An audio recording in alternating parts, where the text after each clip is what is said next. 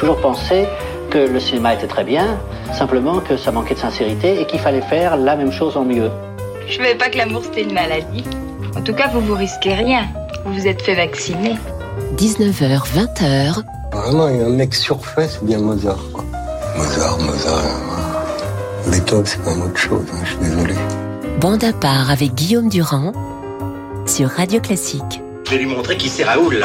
Aux quatre coins de Paris qu'on va le retrouver éparpillé par petits bouts façon puzzle. Salut à tous, vous voyez qu'avec euh, Bernard Blier et avec Michel Houellebecq, eh bien effectivement la question de la guerre du goût offerte et ouverte par Philippe Soler s'il y a maintenant des années dans un célèbre livre continue et c'est ce que nous allons faire euh, ce soir car il y a une grande histoire de la musique et puis il y a des traverses, des sentiers et même quelquefois euh, des cracks de la musique, des gens qui sont unanimement célébrés et des couacs. Mais est-ce que ces couacs sont utiles non seulement pour euh, le plaisir et pour l'histoire de cette même musique, et bien nous allons y réfléchir avec ceux que vous aimez, Bertrand Burgala, Carole Beffa, Marc Lambron et bien évidemment Philippe Gau et Josiane Savigno. Je vais commencer par rendre hommage à l'un des chefs-d'œuvre de la musique classique que nous aimons tous. Dans ce registre, il s'agit d'un double crack puisqu'il s'agit d'un morceau célébrissime et de l'interprète romantique extraordinaire Christian Zimmermann qui jouait la balade numéro 1 de Chopin en 1987.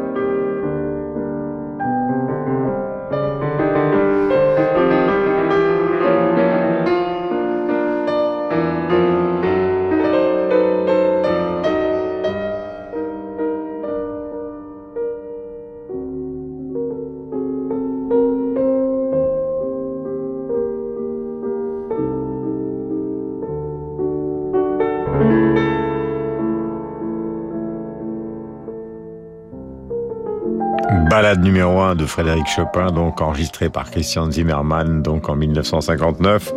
C'est vraiment l'incarnation du morceau sublime, euh, révéré évidemment par tous ceux qui aiment la musique classique et avec une interprétation qui est celle du feu de Christian Zimmermann après avoir joué sur les silences, les débuts de mélodie.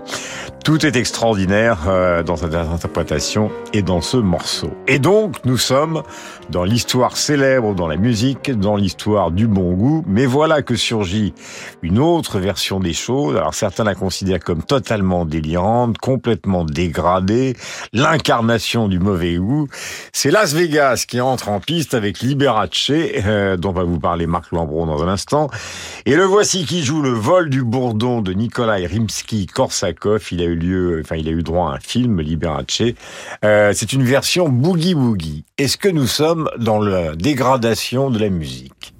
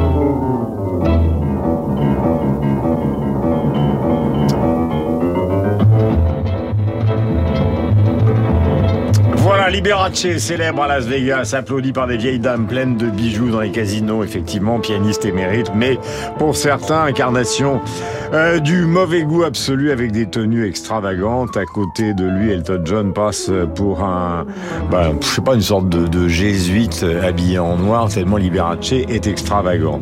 C'est un show des années 50, marque que vous avez choisi. Il s'agit d'un compositeur qui lui aussi est important, Nikolai Rimsky-Korsakov. Alors, Qu'est-ce que ça apporte à l'histoire de la musique et est-ce que ça fait partie de l'histoire de la musique ou d'une dérision de l'histoire de la musique? C'est dans l'histoire de la musique. Bon, Willy Liberace est né en 1919 dans le Wisconsin, c'est qu'il est mort du sida à 67 ans. Oui, il avait un père d'origine napolitaine qui était joueur de corps d'harmonie et une mère d'origine polonaise qui adorait Rudolf Valentino, ce qui explique des choses. Alors, c'est un enfant prodige, mais ses parents, plutôt que de le diriger vers les salles de concert, l'orientent vers les grands hôtels, les hôtels de luxe, mhm. et ça donnera ensuite les, shows télévisés et, Las Vegas. Alors, en effet, c'était l'idole des grands-mères à teinture violette. Mhm. On connaît ses manteaux clignotants, ses moumoutes. Le film avec Michael Douglas. Ses entrées en limousine sur scène, le film de Soderbergh avec un extraordinaire Michael Douglas, euh, tout à fait fortuné, 13 villas. Donc là, en effet, c'est un vol du Bourdon dans un show télévisé des années 50 qui marie avec un boogie-woogie, mais le boogie-woogie euh, par anticipation d'État euh, sur Rimsky. Et je voulais demander l'avis de mes camarades de claviéristes sur cette cette approche, cette cannibalisation hmm. d'un compositeur russe par un, un emperruqué de Las Vegas. Alors garçon, c'est Befa et Borgala, on est dans le mauvais goût, on est dans la liberté absolue.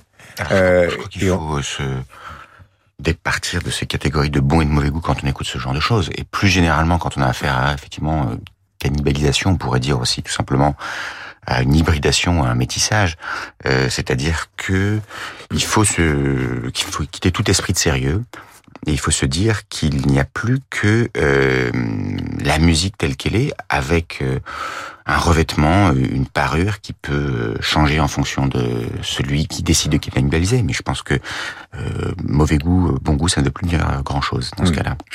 Il y a d'ailleurs il y a un livre qui vient de sortir de Nicolas Stiendorf, justement, qui est un dictionnaire du mauvais goût et qui est publié aux éditions Plomb dans la célèbre collection Bertrand Burgala. Euh, écoutez, je trouve qu'il y a une énergie qui me rappelle euh, l'anglang, on va dire. J'avais vu une fois l'anglang des obsèques d'un grand couturier et mhm. j'avais trouvé qu'il y avait euh, bien sûr une, il y avait évidemment une grande technique, mais il y avait un côté euh, un peu Barnum quand même, une surexpression comme ça. Après, c'est une époque où effectivement tous les grands airs classiques ont été massacrés à l'époque. Kim Follet avait fait Nutcracker comme ça en version rock et ça ne pouvait qu'amplifier le malentendu entre les amateurs de musique classique et euh, euh du jazz. Mais on est à une époque aujourd'hui où par exemple le top des ventes classiques est dominé par Sofiane Pamar et c'est quand même difficile, euh, c'est tout à fait respectable, mais ce n'est pas parce qu'on fait par exemple une musique avec un piano que c'est de la musique classique. Mais est-ce que ça veut dire qu'aujourd'hui, pardonnez-moi, parce que ça, c'est une question à tous les trois et après on enchaîne, car il ne faut pas trop parler et beaucoup écouter. Est-ce que ça veut dire, là je parle au musicologue euh, et interprète qui est Carole, à l'intellectuel euh, qui est euh, Marc Lambron et au musicien producteur qui est euh, Bertrand, est-ce que ça veut dire qu'en fait aujourd'hui le concept de musique classique n'a plus de sens? Si si, il a un sens. Euh, alors, alors c'est un sens historique parce que c'est la musique d'une certaine période à une certaine période, ou c'est un sens esthétique? Euh, c'est un peu les deux. Euh, esthétique, c'est difficile effectivement de le garder ce sens. Historique, oui, parce que c'est euh, la musique euh, qui longtemps s'est appelée musique savante. Alors, euh, effectivement, ces hybridations entre musique dite populaire et musique dite savante mhm. contribuent à, à brouiller les frontières. Pour autant, je pense qu'il existe une, un répertoire de musique classique. Mm. Il est de temps en temps phagocyté, cannibalisé par d'autres. Mm. Marc, rapidement. Rapidement, ce qu'on peut dire, c'est qu'il y a eu à Hollywood une, une Disneyisation de, de la musique classique. Et Fantasia, euh, en 1941 est la preuve de ça, mais c'est tout même Stokowski qui, qui, qui, est à la baguette, et les musiques sont interprétées de façon, euh, mm. de façon canonique. Autre chose aussi, c'est que les, les, musiciens élèves de Mahler, par exemple, musiciens classiques, sont devenus les musiciens de musique de film, des gens comme Korngold ou, ou même euh, Herman. Hmm. Donc il y a un malérisme euh, hollywoodien et il y a un kitsch euh, Las Vegas, Boogie Woogie avec hmm. Liberace. L'ensemble contraste avec Carole qui interprète paraphrase gnossienne, évidemment. C'est composé par euh, Johan Farjo et inspiré, puisqu'il s'agit de gnossienne, d'Eric Satie.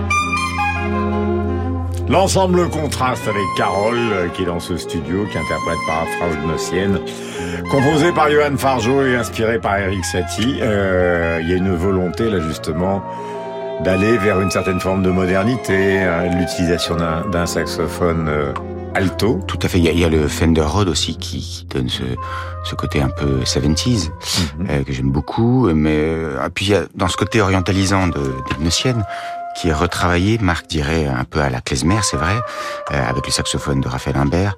Vous avez aussi cette superposition de thèmes d'exhaustienne numéro 1, numéro 3, euh, qui se ressemblent d'ailleurs beaucoup, côté lancinant, accord parfait, des basses syncopés, structure en mosaïque, tout ça, euh, qui nous plonge vraiment euh, mm. au carrefour de la musique savante et de la musique émission ne soit pas programmée au Collège de France tous les soirs parce que et étant donné la pertinence des commentaires de Carole et de mes camarades, nous devrions faire court. Enfin, pas moi évidemment, moi je reste. Carole, il a été professeur. Mais je sais, je sais, mais moi je resterai dans la cour et je poserai des questions comme ça et puis vous répondrez donc euh, du haut évidemment des différentes chaires. Voici Joyce Sato qui est une pianiste anglaise morte en 2006.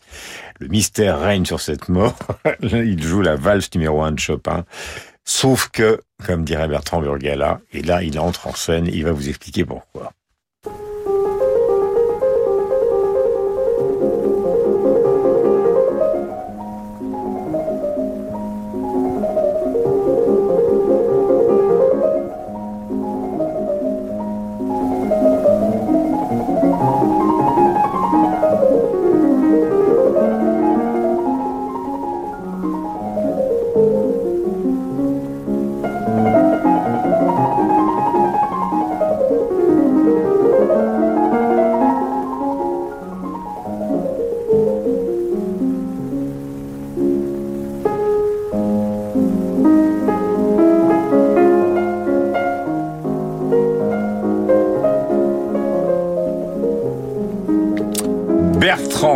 Sauf que quoi avec Joyce Sato Eh bien, sauf que euh, elle a publié des centaines d'enregistrements, mais aucun n'était d'elle. Et ces enregistrements ont été encensés par la critique dans les années 90, 2000. Euh, vous, voulez dire que c'est une, c'est une Romain du piano? C'était, je trouve, ça préfigurait beaucoup de, de, de l'époque dans le dans le storytelling, euh, pardon, dans l'accroche narrative. Euh, c'est-à-dire que elle est, elle était née en 28, elle vivait recluse, elle était censée avoir un cancer depuis 35 ans, mhm. enfin pendant 35 ans, et elle sortait des enregistrements quand même avec des orchestres et des mhm. choses. Les, les critiques ont, ont trouvé ça formidable. Elle a eu énormément énormément de, de, de, récompenses. Et puis, à un moment, euh, iTunes est arrivé et il y a eu un auditeur qui a mis, euh, je crois, c'est dans son. c'est euh, génial cette histoire. Il a mis un CD euh, pour le transférer sur iTunes et c'est un autre pianiste qui est apparu et puis un autre. Hmm. Et elle venait de mourir. Pardonnez-moi, mais ils ne l'ont jamais balancé de son vivant. Non, non, elle, elle, venait de mourir depuis pas très longtemps et son mari, Barrington Coupé, qui avait déjà sévi avec euh, Jomi, qui a été un producteur très fantasque, qui a fini en assassinant sa, sa logeuse. Donc Barrington Coupé disait que, euh, en fait, au début, quand il a été pris sur le fait, il disait, oui, euh, elle souffrait tellement que j'ai dû, dans certains passages où elle hurlait de douleur, j'ai dû prendre dans d'autres enregistrements. Et puis après, on s'est rendu compte que non, tout avait été pris. Mhm. Et, dans des enregistrements préexistants. Oui, qui étaient pris sur des enregistrements enregistrements. je suis étonné que ça n'ait pas encore donné lieu à, une adaptation au cinéma, parce que c'est une histoire merveilleuse qui est pas du tout. Je trouve que ça n'est pas accablant pour la critique au sens où ils ont encensé des bons disques. Mm. Barrington Coupé prenait des, des, des, enregistrements formidables, mm. il les accélérait un peu, il modifiait, il coupait un peu. C'est génial comme histoire. Ça a donné lieu à un très bon roman qui est La double vie d'Anasson de Mine Tranui qui est chez Actes Sud. Et je, mais je trouve que ce et on en termine. Mais oui, ce qui est, ce qui est intéressant, c'est que ça va vraiment, c'est les habits neufs de l'empereur. Mais cette, cette volonté, quand on sort un disque aujourd'hui, on nous dit c'est quoi l'histoire? Vous avez Mélodie Gardot, la chanteuse de jazz qui a eu un accident de la route. L'autre jour, j'ai lu dans euh, dans un dans le supplément du week-end d'un grand quotidien, j'ai lu cette phrase qui m'a que j'ai trouvé géniale. Ils ont dit à propos d'une chanteuse qui venait de sortir un disque, elle s'est retrouvée sans logement à 20 ans.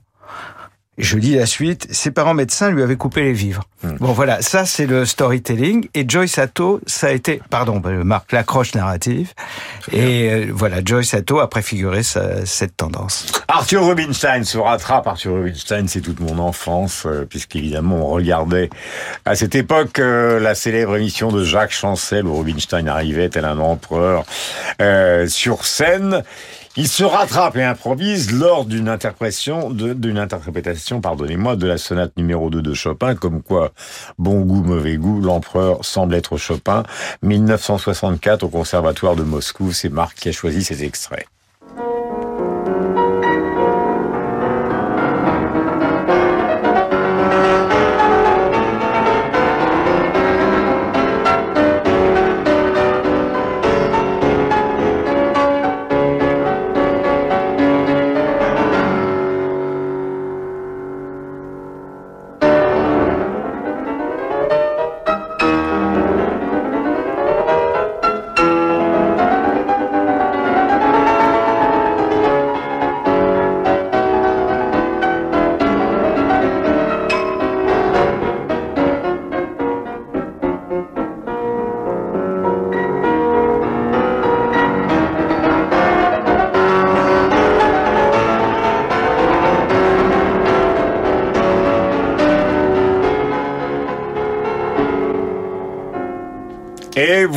Donc cette improvisation d'Arthur Rubinstein. Parfois vous vous demandez euh, pourquoi nous ne passons pas toujours une qualité qui sont exceptionnelles, tout simplement parce qu'effectivement nous cherchons des raretés euh, qu'on n'entend jamais sur les autres radios, sur les autres antennes.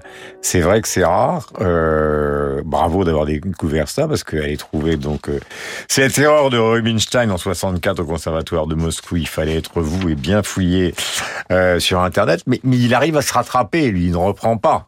Alors, il disait, je joue mieux avec des fausses notes. Il avait observé les guitaristes de flamenco qui, quand ils faisaient une fausse note, donnaient, lançaient un hollet sonore et repartaient de manière euh, bravache. Il faisait la même chose, c'est-à-dire fausse note, il renchérissait avec un rubato ou en donnant de l'effet à la mesure qui, qui, hmm. suivait. là, on voit bien qu'il a marqué un temps. Là, c'est autre chose. C'est pas une fausse note, c'est un trou. C'est-à-dire, il, a, il, il, interprète de mémoire Chopin, et à un moment, il, voilà, il, il ne sait plus. Alors, qu'est-ce qu'il fait? Il repart légèrement en arrière, il, retrouve, donc il répète, et puis il retrouve le fil du, le fil du morceau. Mmh. Bon, puisqu'on est dans le mauvais goût, je vais vous raconter une petite histoire aigriarde sur euh, Arthur Rubinstein. C'est qu'en 1977... Ça ne m'étonne pas de vous. En 1977, il a 90 ans, il quitte son épouse de plusieurs décennies pour une Annabella Whitestone qui avait 33 ans, qui était impresaria de musique, et qui d'ailleurs après a épousé le grand éditeur anglais George Weidenfeld. Alors, l'épouse, euh, l'épouse plaquée et, et, pleurée va pleurnicher chez sa voisine de l'avenue Foch, qui n'était autre que Grâce de Monaco. Et, mais Madame Rubinstein dit euh, de toute façon Arthur à son âge ne peut plus grand chose. Allusion sexuelle. Et grâce de Monaco, non sans cruauté, de rétorquer mais vous ne savez pas ce qu'un vieux pianiste peut faire avec ses deux mains. Euh, non, mais non mais ce type-là quand même. Hein.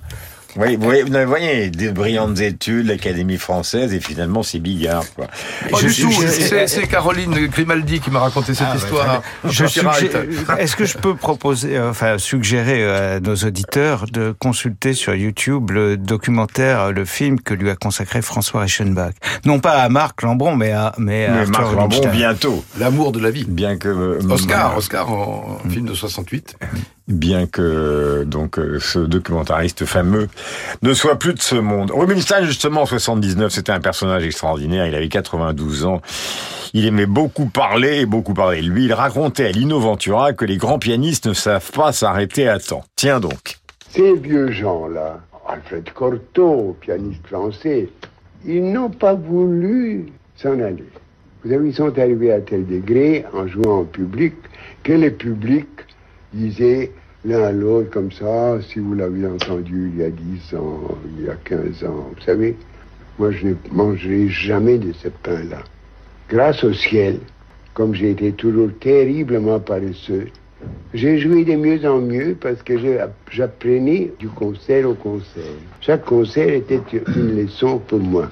Donc à la fin, joué au fond mieux que jamais. Arthur Rubinstein, donc, euh, avec ce son découvert par Philippe Gau. Voici un chef-d'œuvre absolu, puisque nous naviguons entre des morceaux qui nous posent quelques problèmes, mais dans le bon sens du terme, et des chefs-d'œuvre incontestables. Samson François, nous restons dans le romantisme que j'évoquais tout à l'heure avec Christian Zimmermann. Euh, il joue et il interprète le célébrissime concerto en sol de Maurice Ravel. Ça date de 1969.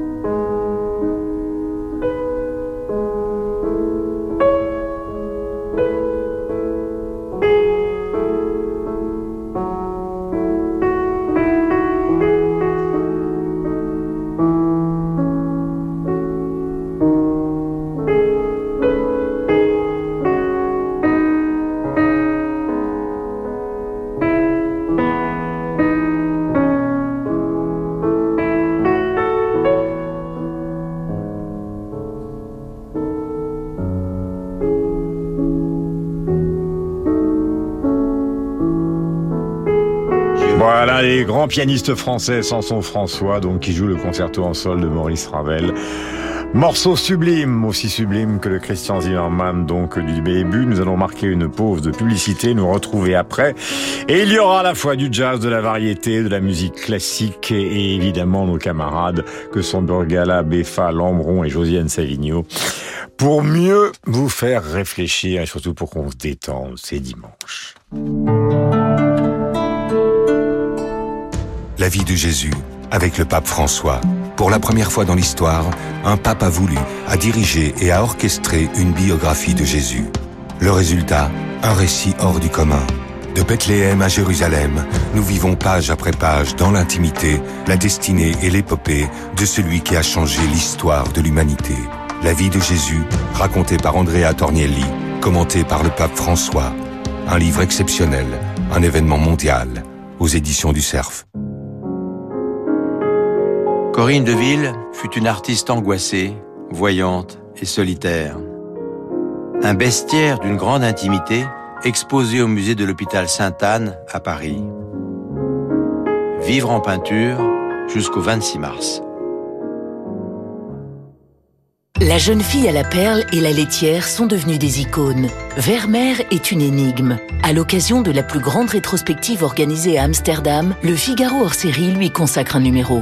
Découvrez qui fut le prodige de Delft au cœur du siècle d'or hollandais. Le Figaro hors série, Vermeer, peindre de silence en vente chez votre marchand de journaux. Concert Prestige, Salgavo. Le légendaire Placido Domingo proposera une nuit espagnole jeudi 9 mars accompagné par l'orchestre Colonne.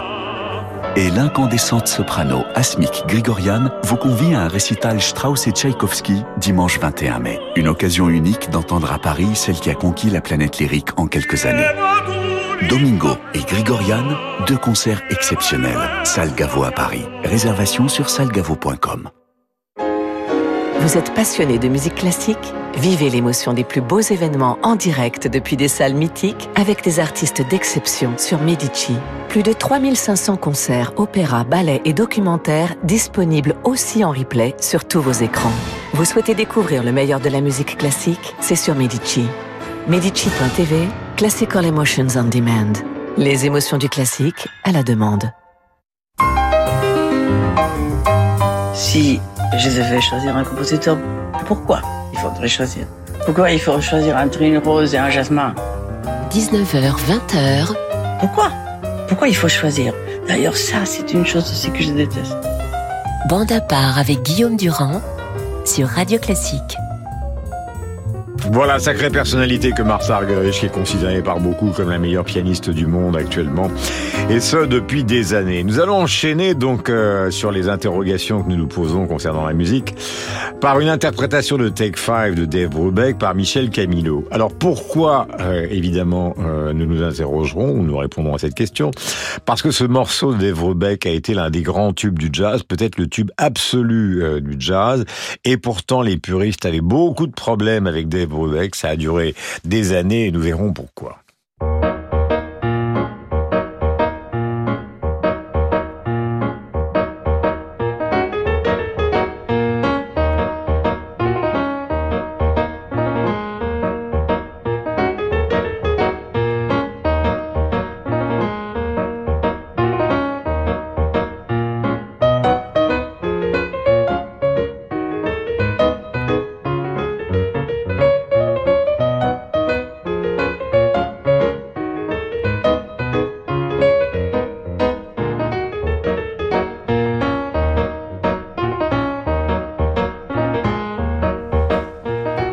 Identifié évidemment dans une version piano, euh, celle de Dave Brubeck avec Paul Desmond, euh, qui est un saxophoniste absolument extraordinaire, que certains considèrent d'ailleurs comme le meilleur musicien euh, de l'orchestre de Brubeck.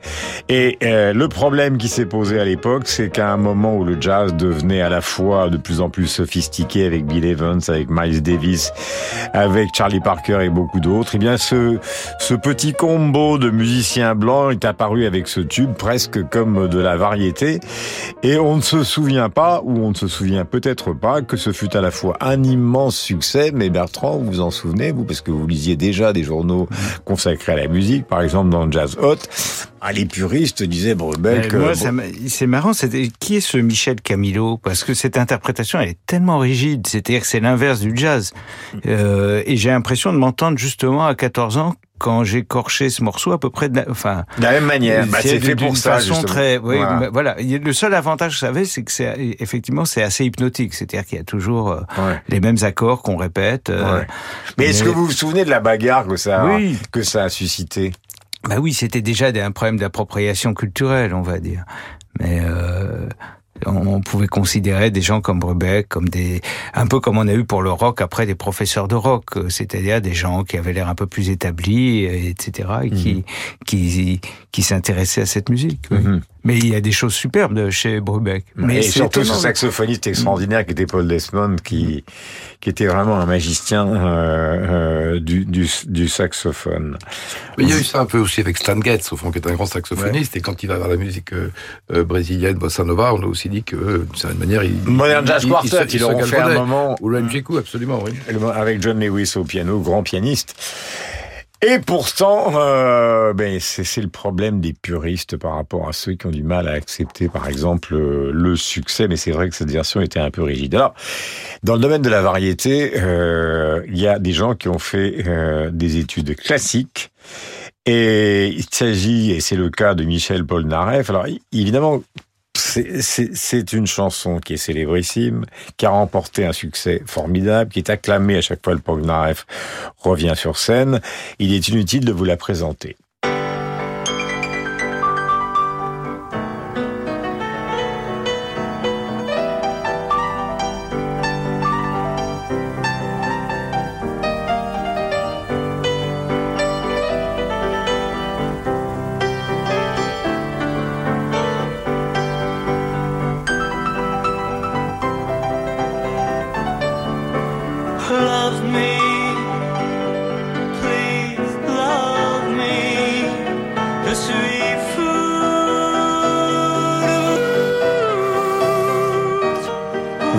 Avait les fesses à l'air sur toutes les publicités, mais quand même sacré pianiste que ce Paul Naref. Alors vous qui êtes de la partie, j'adore cette expression ringarde, mon petit Bertrand Burgala.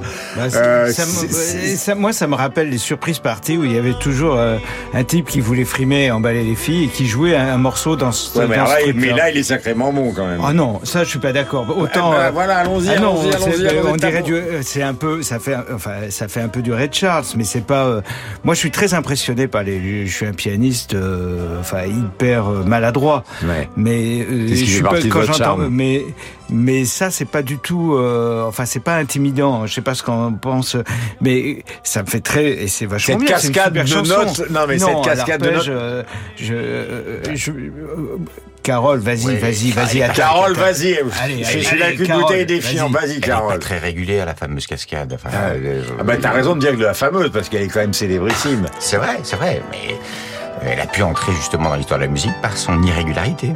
C'est l'irrégularité, parce que comme les gens l'écoutent et qu'ils l'ont dans la tête, où est-ce que c'est irrégulier, les fa Bah, euh, je sais pas, il met, il met des accents là où il devrait pas forcément en avoir. C'est euh, Et ce qui est marrant, vous avez vu, la, la prise de son est dingue parce que c'est les débuts de la stéréo. Ouais. Donc vous allez sur un canal, vous avez, la- la- vous avez le piano. Non mais ça c'est intéressant. Les premiers, di- le premier disque de Pink Floyd est comme ça. C'est très segmenté. La, vo- la voix est à, est, est à gauche et le, le piano à droite. Enfin selon les, selon le sens de, du câblage. Voilà, il n'y a que Bonaparte qui puisse repérer euh, dans un morceau. Attendez, qui est- juste une chose, je crois que quand une Ah. musique, quand une musique a fait époque, Lui, c'est le flingueur lent. Il attend que les tireurs mais au contraire, je suis l'avocat. Je pense que quand une musique s'est inscrite comme ça dans une sorte de mythologie musicale d'une nation, Hmm. on se contrefiche de la technique ou des, ou des, ou des failles techniques. c'est peut-être parce que vous Ah, n'y comprenez. Attendez, c'est peut-être parce que vous n'y comprenez rien, Lambron. Ah, mais on a- Monsieur, ah, non, monsieur- mais attendez. Monsieur Durand, j'ai fait en vain voilà. 8 ans de conservatoire en essayant d'apprendre la, la, la flûte traversière. Il vient de baver, Et je viens d'acheter une flûte, de calamiteux. dedans.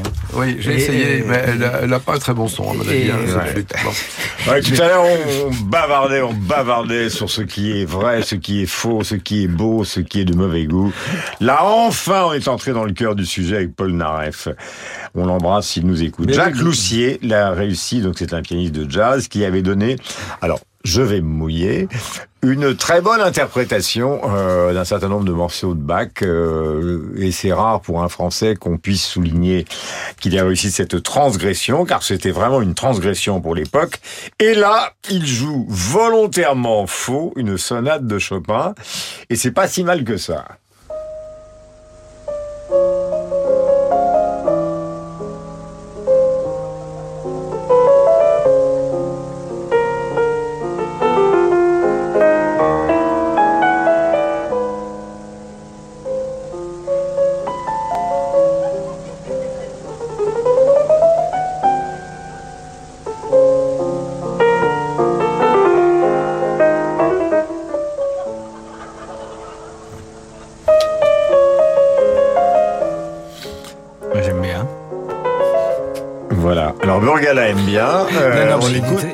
Très bon, Loussier. C'est lui qui a créé le studio de Miraval, euh, la résidence de, de Brad Pitt aujourd'hui. euh, et c'est un type qui a été un entrepreneur aussi. Et son playback a été un succès mondial, mais, mais c'était un très bon pianiste. Voilà, on le voit partir et puis tout d'un coup il dérive, il va autre part, euh, Carole. Et le toucher reste excellent. C'est-à-dire que le, c'est, c'est du Chopin avec les mauvaises notes, mais c'est, c'est, c'est vraiment du Chopin et joué à la Chopin. Mais ça vous aimez beaucoup Bertrand, ça, hein C'est ce type d'exercice. Parce que tout à l'heure, on parlait de cette adaptation qui était beaucoup plus euh, majestueuse euh, d'Eric Satie, mais c'est un peu le même esprit Tout à finalement. fait. C'est un peu un esprit potache. Il faut savoir être irrévérencieux avec certains Moi, je pense, musique. je pense aussi qu'il a tellement été critiqué pour avoir adultéré la musique de Bach Oui. qu'il prend, il prend ses, ses détracteurs au mot et qu'il s'amuse à, à- à- à difficile à détimbrer faire, euh, du Chopin. C'est, pas du tout facile à faire. Enfin, on, Ah, on là, n'est là, pas vous du tout. revenez, là, Non, on mais se- on non, n'est attends. pas un concours des. On n'est pas du tout en train de faire un concours de de de, de saut de haie ou de, de patinage artistique. On on cherche pas la prouesse euh, technique. Euh, c'est pas du tout ça. Euh, Il y avait aucune condescendance euh, vis-à-vis de Paul Naref tout à l'heure, évidemment. Mais en tout cas, ce n'est pas du tout. Oui, Loussier a plutôt été sous-estimé, je pense. Voilà. Il faut que Bonaparte dise non pas la vérité, mais dise sa vérité. Et quand on et quand on aime l'électricité et l'électricité nucléaire, on n'oublie pas que c'est lui qui a fait la musique d'EDF pendant très longtemps. Ça, y a vraiment Burgala pour découvrir les trucs pareils. Celui-là, il est incontestable, il est incontesté. The Duke Ellington, The Lord's Prayer, ça date de 1956.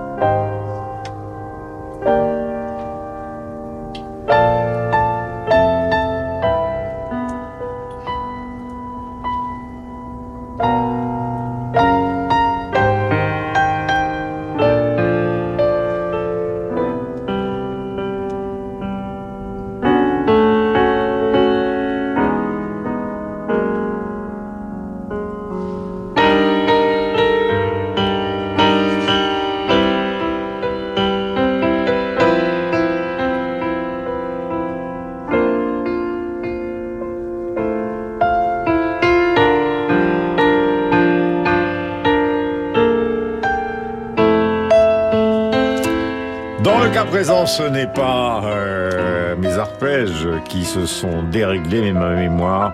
Duke Ellington, The Lord Prayer, non pas en 56, mais en 73, heureusement que Bertrand m'a corrigé. Écoutez, je suis ravi de passer ça pour moi. Alors, justement, là, on parle actuellement avec l'intelligence artificielle, on va faire plein de choses en musique, mais là, c'est exactement le contraire. C'est une musique qui a une âme, il n'y a rien d'extraordinaire, il n'y a pas de performance pianistique, les accords sont à peu près normaux.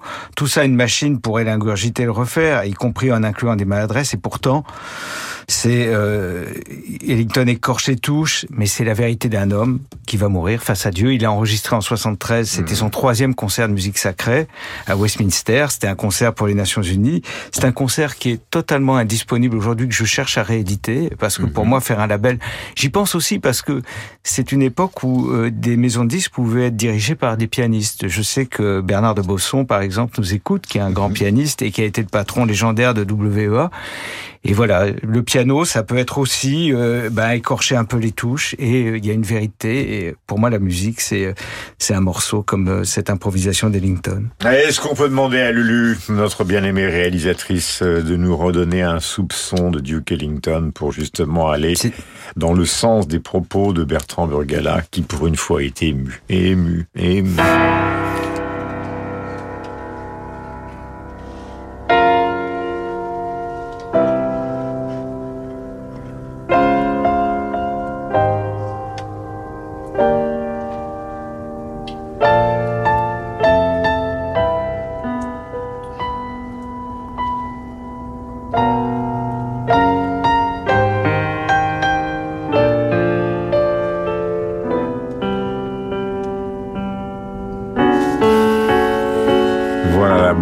Simplicité que nous révérons. Dans un autre registre, bande à part avance avec Marc-André Hamelin, donc, qui a été trouvé par Carole Beffa, qui interprète l'étude numéro 6 de Chopin, transcrite pour la main gauche par Léopold Godowski, et sa date de 1997.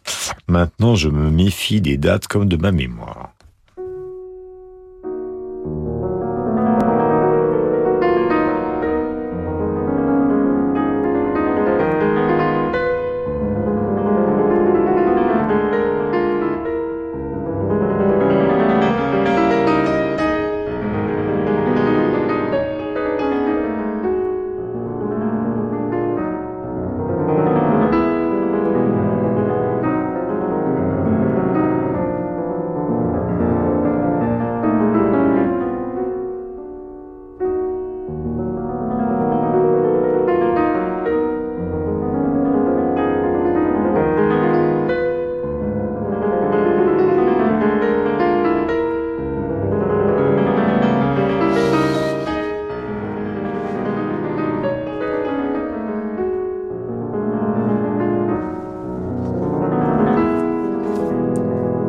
Cher Carole, dans cette réflexion donc euh, sur les cracks et les couacs de la musique, sur le bon ou le mauvais goût, que vient faire André Hamelin ce dimanche soir? Marc-André Hamelin est pour moi le meilleur pianiste au monde, en tout cas celui dont la technique est la plus époustouflante. C'est pas un pianiste extrêmement connu des, des non-pianistes, mais euh, c'est un pianiste qui peut absolument tout jouer. C'est aussi quelqu'un qui compose, c'est quelqu'un qui a une intelligence absolument fabuleuse de la musique. Et ici, il joue cette chose qui est assez curieuse, qui est un, un ovni musical, par quelqu'un qui est à la fois un très grand pianiste et un très grand compositeur, Kodowski, qu'on a aussi un peu oublié, euh, qui a laissé pourtant euh, plus de 400 œuvres, qui a réalisé de, de, nombreuses transcriptions de Weber, de Johann Strauss, de Brahms, de bien d'autres, et qui s'est amusé à superposer, recomposer, transcrire les études de, de Chopin. Mhm. Euh, parfois, il varie les thèmes, il superpose deux études, il transcrit pour la main gauche que Chopin avait composé pour les deux mains. Bref,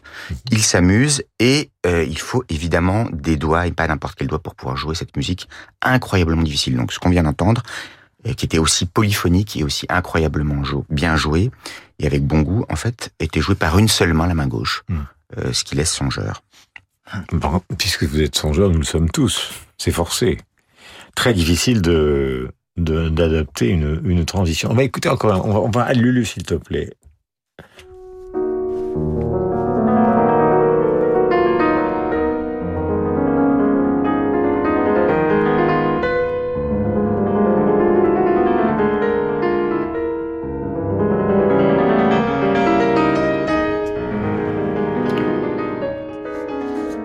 Voilà, c'est notre phrasé donc de Marc-André Hamelin, non seulement pour souligner cette carrière dont nous parlait Carole, mais pour nous remettre en mémoire euh, les propos qu'il vient de prononcer. Voici donc un groupe qui a été extrêmement célèbre.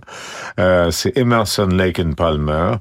Euh, Keith Emerson donc massacrait son orgamon à coups de couteau lorsqu'il improvisa sur le vol du bourdon qu'on a déjà passé.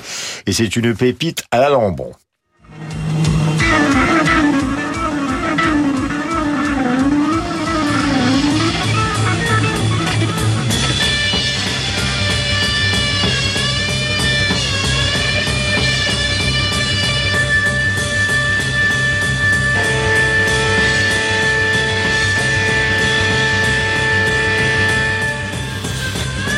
J'ai un frère jeune qui adorait Emerson, Lake Palmer, ce qui me rendait fou.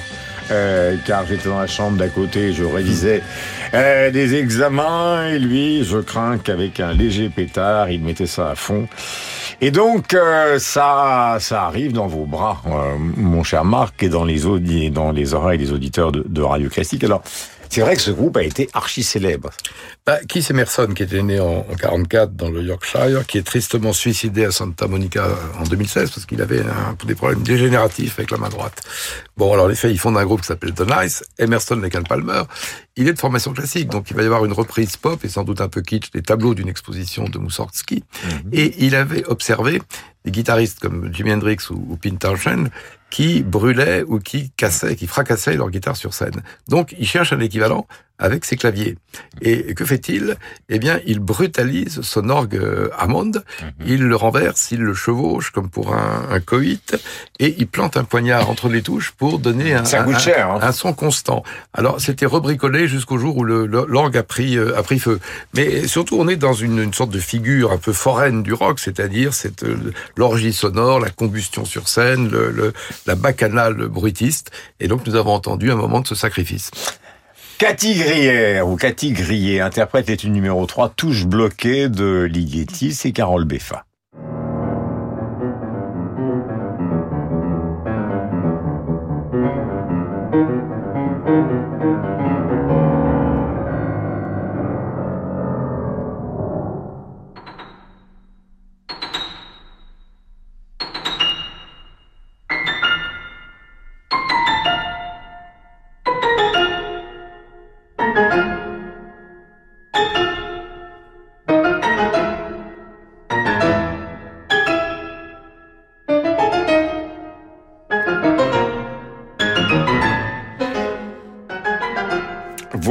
De la musique classique, classique vont se dire, mais qu'est-ce qui leur arrive sur Radio Classique? C'est une... Euh, ben moi, ça me plaît beaucoup, ce Ligeti, euh, par Mademoiselle Cathy. Oui, Cathy Crier. Alors là, c'est euh, une des nombreuses interprètes de, de Ligeti. Les études de Ligeti ont été enregistrées par quantité de pianistes aujourd'hui.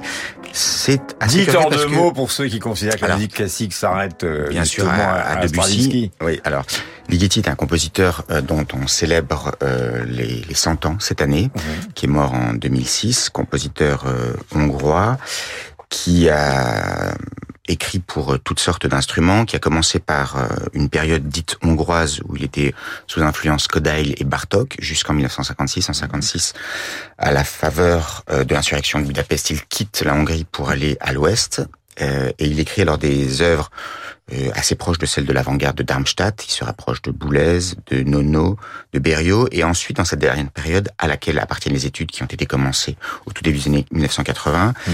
il est fasciné par certaines polyrythmies, euh, par euh, la musique des pygmées, euh, par les fractales, et euh, tout cela, ça donne une musique pour laquelle, dans cette étude très particulière qui est la troisième, il se ressouvient euh, du potage qu'il a été, euh, et on a quasiment affaire à un happening, c'est-à-dire que les pains que l'on entend mm -hmm. sont effectivement écrits, et d'ailleurs pas si facile à réaliser que ça par le ou la pianiste. Voilà, la pianiste, elle s'appelle Cathy Krier avec un K K-R-I-E-R. Est-ce que. Kubrick ne l'a pas utilisé? Alors Kubrick a utilisé un peu de la musique pour piano de Ligeti. C'était pas les études, c'était Musica Ricercata oui. dans sa dernière œuvre.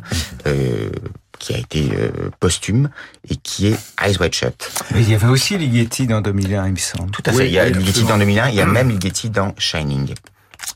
Vous savez pourquoi vous êtes là? Parce que vous êtes les meilleurs. Parce qu'on connaît Kubrick. Euh, voici que s'avance une religieuse, alors évidemment ça c'est du Burgala typique, euh, une religieuse éthiopienne qui va avoir 100 ans cette année, pour l'instant rien à redire. Ça s'appelle The Homeless Wanderer, ça date de 1963, j'espère Bertrand que cette fois-ci je ne me trompe pas, et vous allez nous expliquer pourquoi vous l'avez choisi.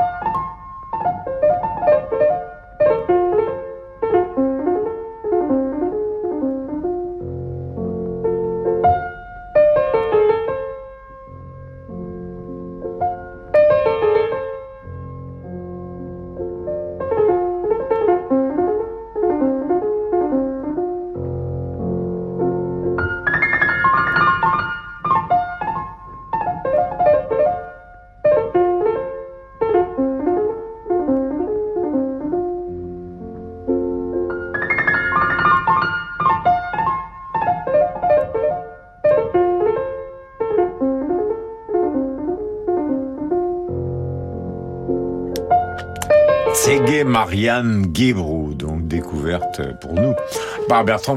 Bertrand. Eh bien oui, c'est une musicienne éthiopienne euh, qui euh, qui a d'abord qui est devenue religieuse parce qu'elle avait une vraie vocation de, de, de, musicienne classique. Elle avait obtenu une bourse euh, pour aller à la Royal Academy of Music euh, à, à, Londres et c'est Haïlé Sélassié qui s'y est opposé. Donc euh, un peu par dépit, elle est devenue religieuse et ensuite elle a quitté l'Éthiopie en 84 euh, pour fuir le régime euh, marxiste de Mengistu et et, euh, et ensuite elle, elle, elle est depuis 84 elle vit recluse dans un monastère en Israël à Jérusalem. Et c'est alors là dans le storytelling, c'est une très belle histoire parce que elle a composé énormément de morceaux qui étaient complètement inconnus et qui sont qui ont été découverts par Francis Falsetto, qui a fait une, une, collection de disques éthiopiques qui est formidable, qui a fait découvrir au monde entier la musique éthiopienne érythréenne, et en particulier le jazz. Et un de ces disques, euh, en, en, 2006, a été euh, consacré à Emaoui Tsege Mariam Gebrou, et, euh, et, à partir de là, ben, beaucoup, enfin, on s'est rendu compte de, de, son talent, parce que c'est très particulier, c'était une espèce de mélange de, de boogie-woogie, justement, de, de, de, gamme un peu blues, euh, souvent de gamme pentatonique, donc à cinq notes, et euh, et de, de musique éthiopienne. Et c'est vraiment, je vous, enfin, je, je, je vous recommande. C'est vraiment, il y a, il y a énormément de, de, de compositions euh, très belles.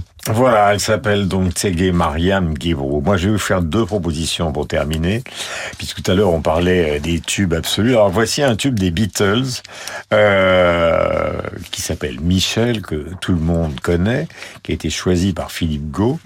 Euh, Maurizio Pollini est avec le Philharmonique de Vienne. Il joue évidemment les grands compositeurs classiques.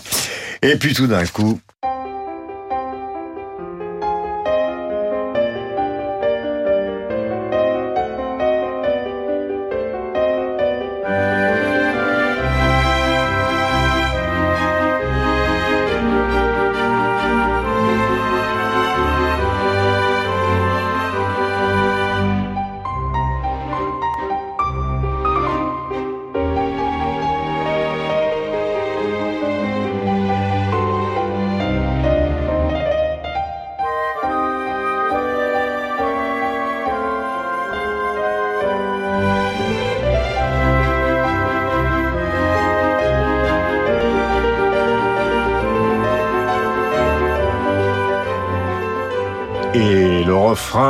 quatuor de bande à part ensemble.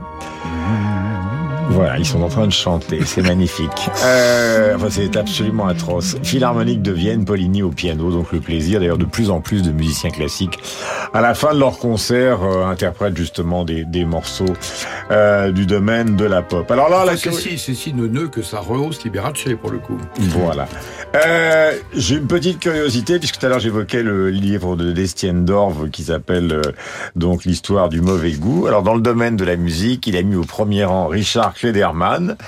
Euh, Balade pour Adeline, tube de 1977. Alors, euh, euh, ce qu'il dit, c'est que donc euh, il s'agit d'une coupe de cheveux bizarre, ajoutée à un bronzage artificiel, d'une musique pour Vespasienne, et ça donne 90 millions d'exemplaires, dit en rigolant, avec humour. Quelle condescendance. Voilà. Il n'y a, plus de- Avec- il y a plus de Vespasienne. Voilà, il n'y a plus de Vespasienne, mais en tout cas, il y a. Ne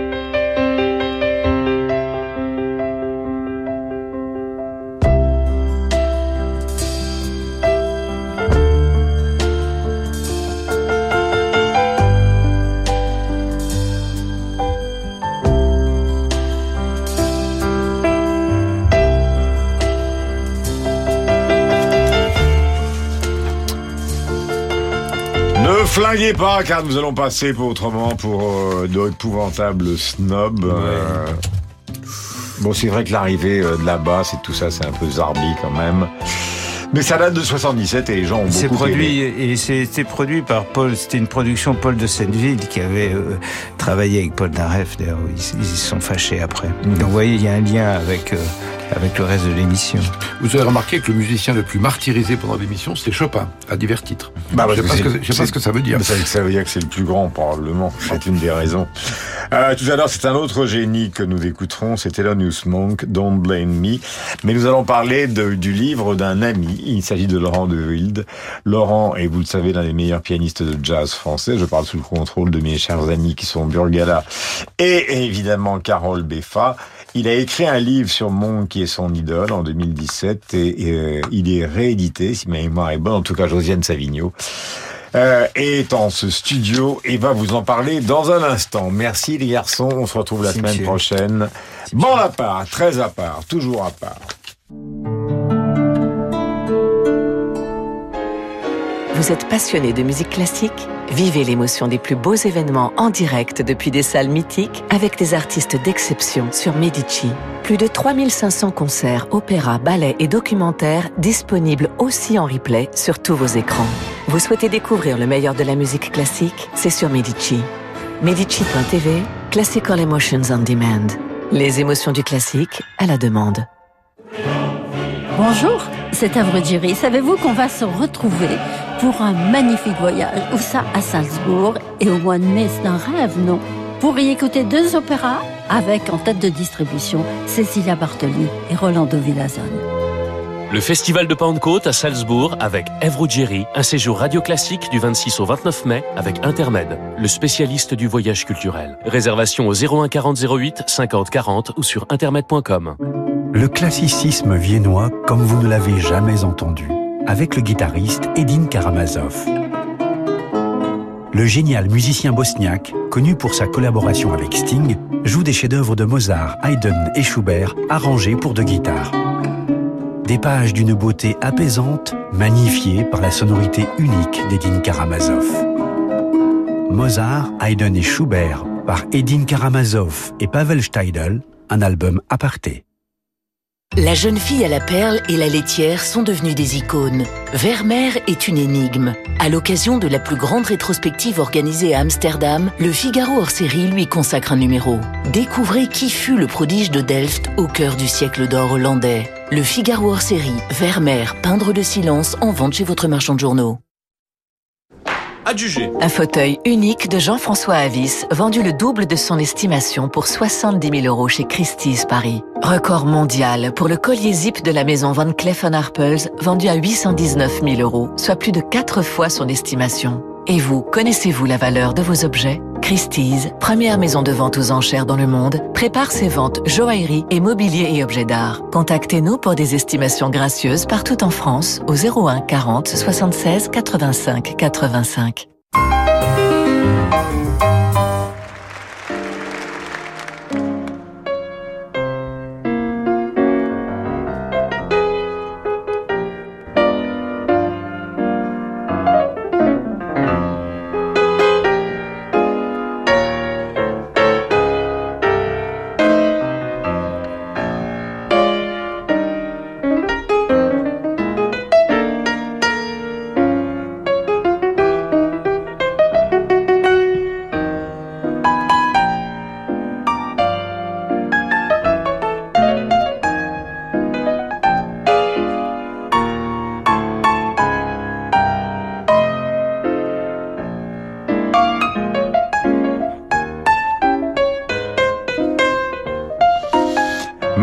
Magnifique Thelonious Monk, Don't Blame Me. On a l'impression que finalement ça pourrait chuter, que tout pourrait s'arrêter.